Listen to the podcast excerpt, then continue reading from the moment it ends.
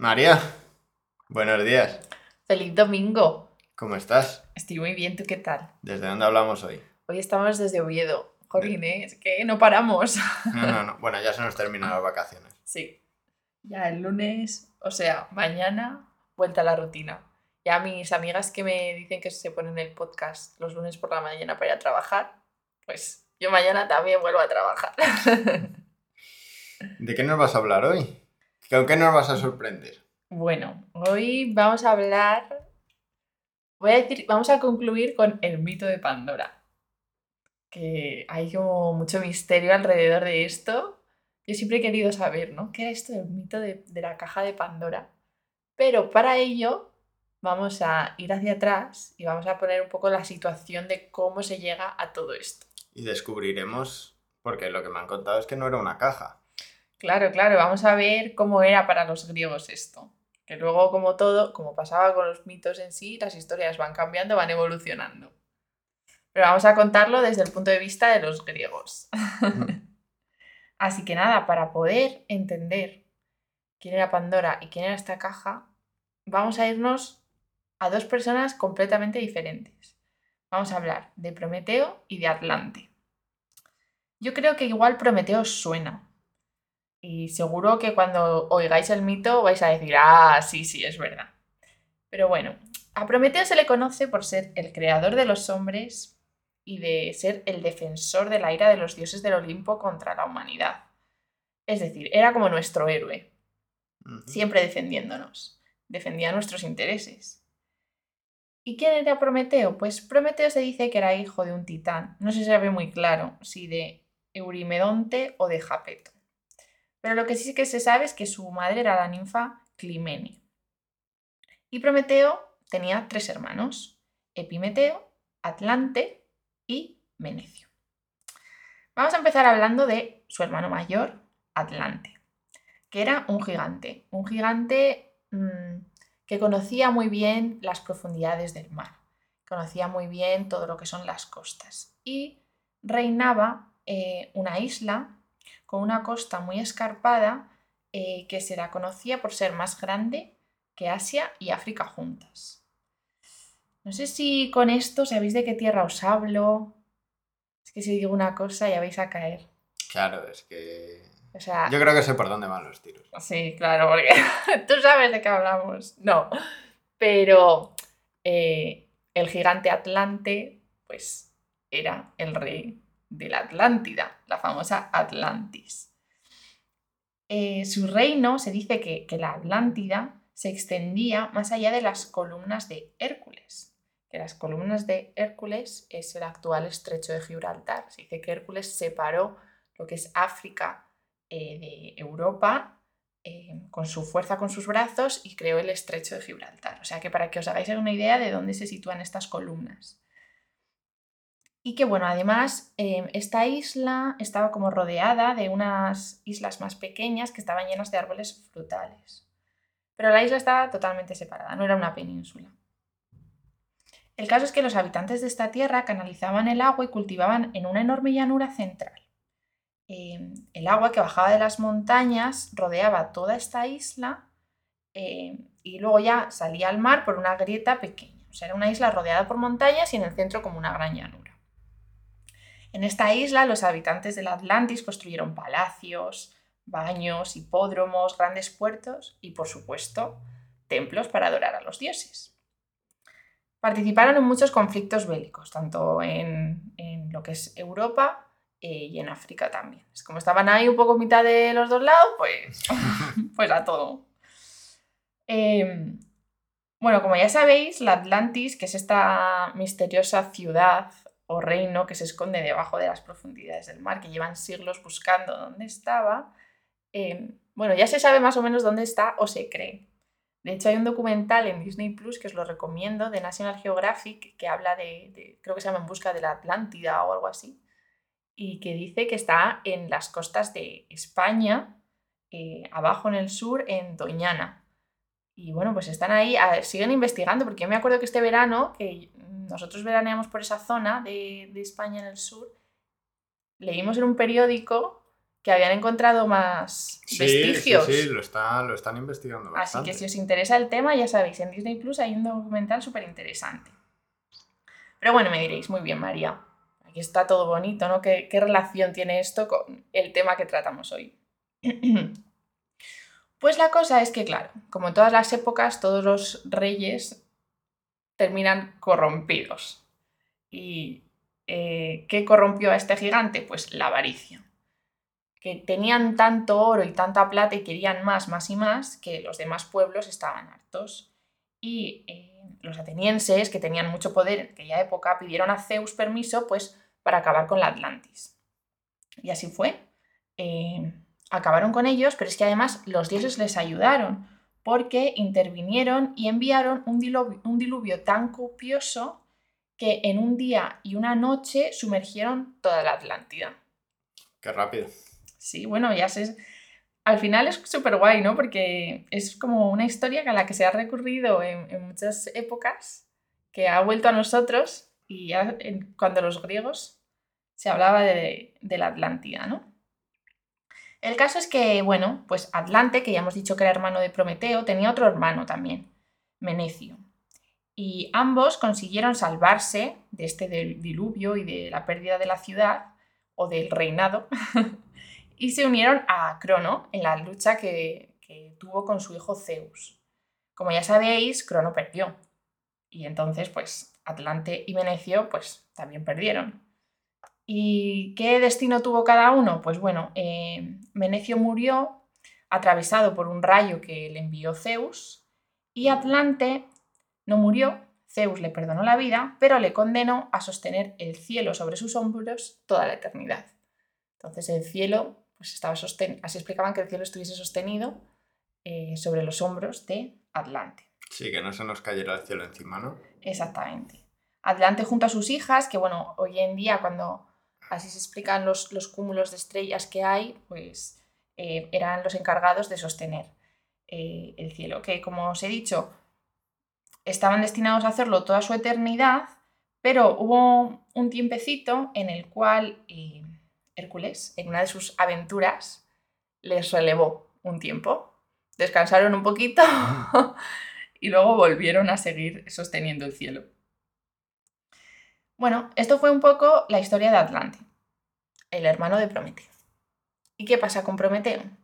Pues que Prometeo, en esta guerra entre Crono y Zeus, que era más listo, Prometeo, que su hermano, supo con quién aliarse. Y él se alió con Zeus, porque veía que iba a ser el claro vencedor, y así lo hizo. Y así dijo a su hermano eh, que se uniese a él.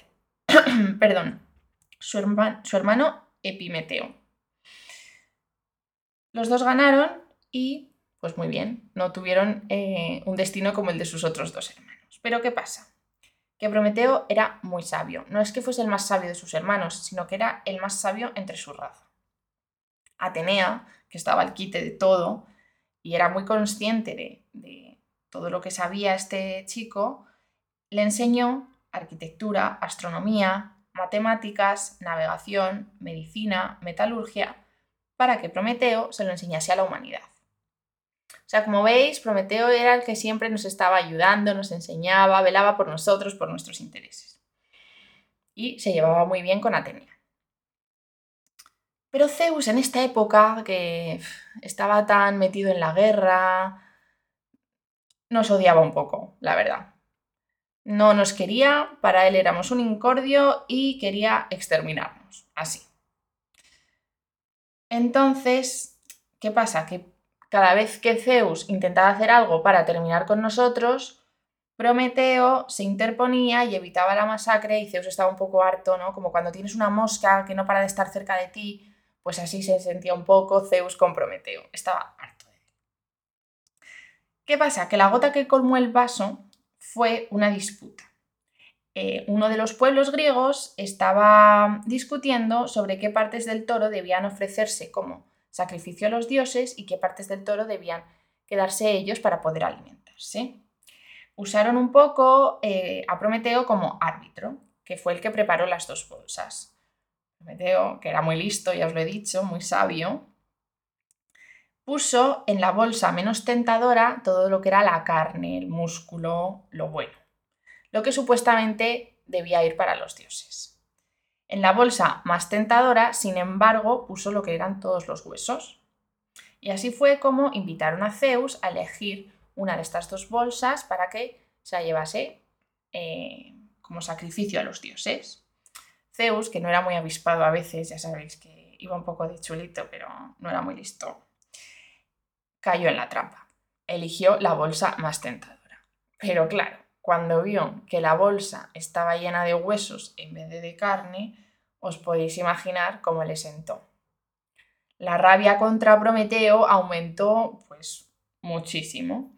Y encima es que Prometeo, que tampoco fue muy listo, se estaba riendo de Zeus en su cara. Ya estaba Prometeo en plan, mira, estoy por encima de ti. Mucho que seas el dios eh, de todos los dioses, pero vamos, te las estoy colando y estoy haciendo lo que quiero. Entonces, claro, pues con este orgullo y este así de crecidito como estaba Prometeo, se atrevió a hacer la hazaña más arriesgada, pero por la cual se le reconocería siempre. ¿Y cuál fue esto? Pues lo que hizo fue colarse en el Olimpo, gracias a su amiga Atenea, ya os he contado que se llevaban muy bien. Una vez en el Olimpo, encendió una antorcha, eh, una antorcha gracias al carro ígneo del sol del dios Helio, ya que Zeus, como os he dicho, estaba tan enfadado con eh, los humanos y quería acabar con todos que nos había quitado el fuego. Claro, es que sin el fuego no podíamos cocinar, eh, nos moríamos de frío, etc. Ya sabéis que el fuego fue un descubrimiento fundamental. Pues Prometeo lo recuperó para nosotros. Donó esta antorcha que había conseguido encender gracias al carro de Helio y recuperamos el fuego. Vale, para nosotros genial. Ya os he dicho que Prometeo siempre velaba por nosotros, nos quería mucho, pero claro, o sea, lo de Zeus ya fue, o sea, ya no sabía qué hacer con él, estaba harto. El caso es que juró venganza, juró que se iba a vengar de Prometeo. ¿Y cómo fue la venganza? Pues la verdad es que no fue muy buena, pero aquí es cuando entra en acción la otra protagonista del mito de hoy, que es Pandora.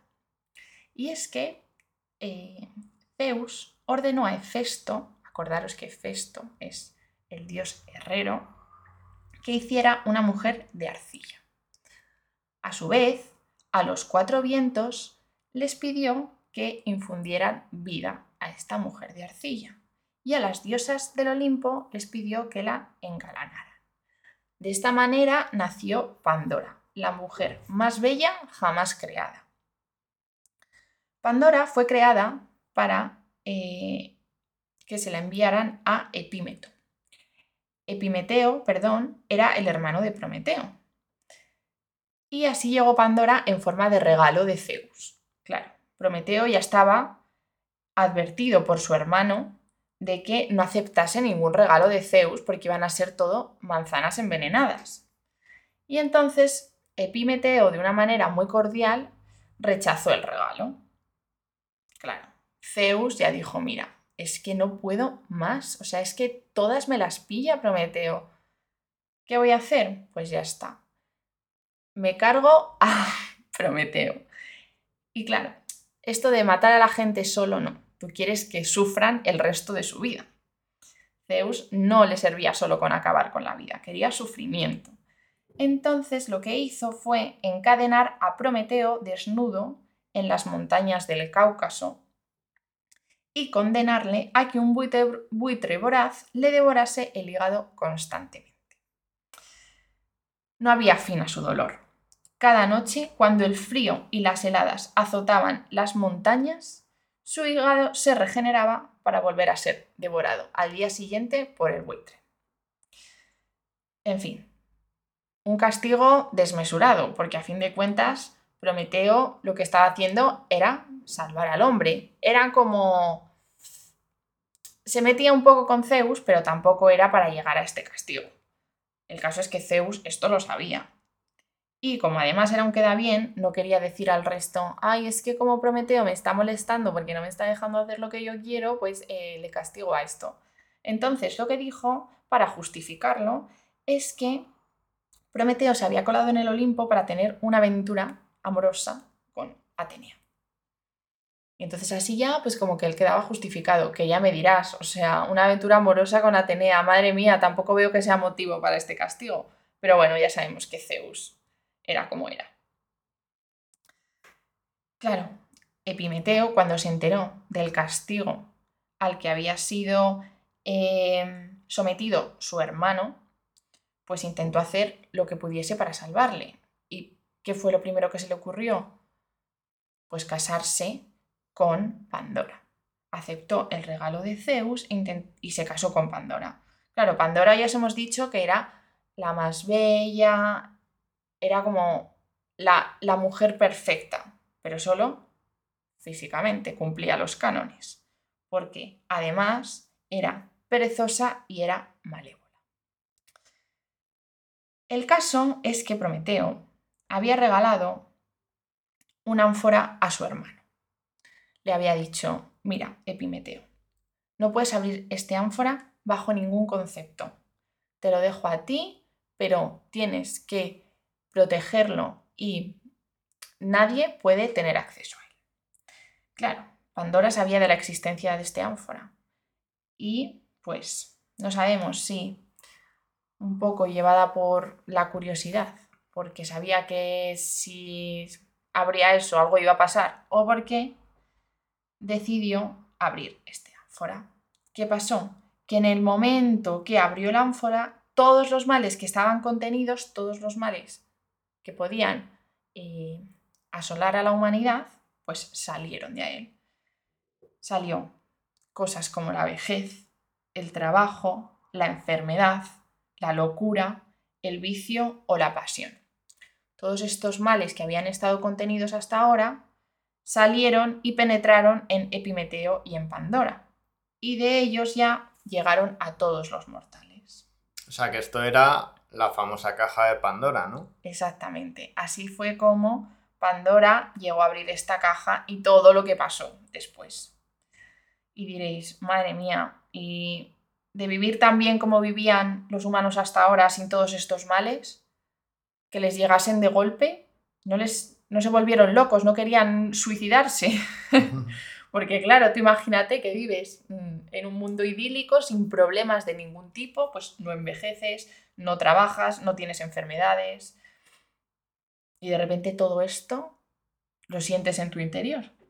Pues ¿qué pasaba? Que Prometeo no solamente había encerrado estos males en este ánfora, en esta caja de Pandora, sino que además había encerrado la esperanza. La esperanza, junto con los males, había llegado a todos los mortales y fue gracias a ella eh, a la que Mm, pudimos prevenir pues, el suicidio masivo que hubiese eh, producido pues, todos estos males entrando de manera todos juntos claro.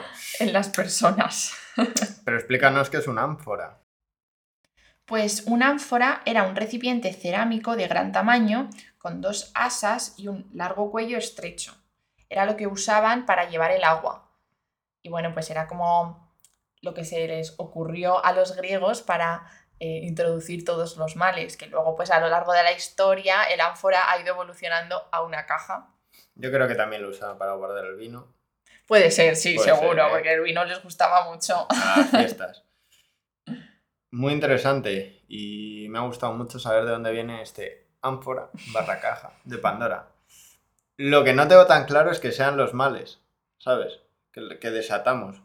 Porque sin estas cosas las, las personas no tendríamos otras cualidades, como la ambición, o no sabríamos que, lo que es estar cuerdo, ¿no? Porque, ¿cómo sabes que no estás loco si no sabes lo que es la locura?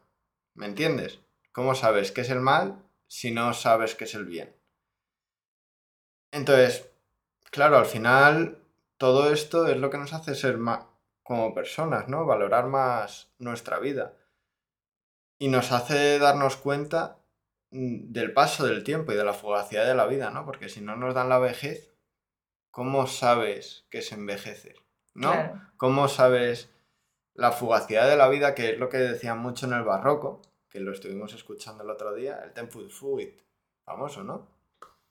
Y seríamos como, yo creo que seres inertes, ¿no? Sin sentimientos, no sé, me hace pensar eso, porque al final, joder, o sea, si no... Si no tienes con qué comparar el, el Claro, bien con el mal. ¿cómo sabes que una cosa es el bien y la otra es el mal, ¿no? Por ejemplo. Porque cuando nos pasa algo malo, después somos capaces de valorar cuando estamos bien, ¿no? Claro. Pero si siempre estamos bien, dejas de valorar esa cosa, porque para ti es lo normal.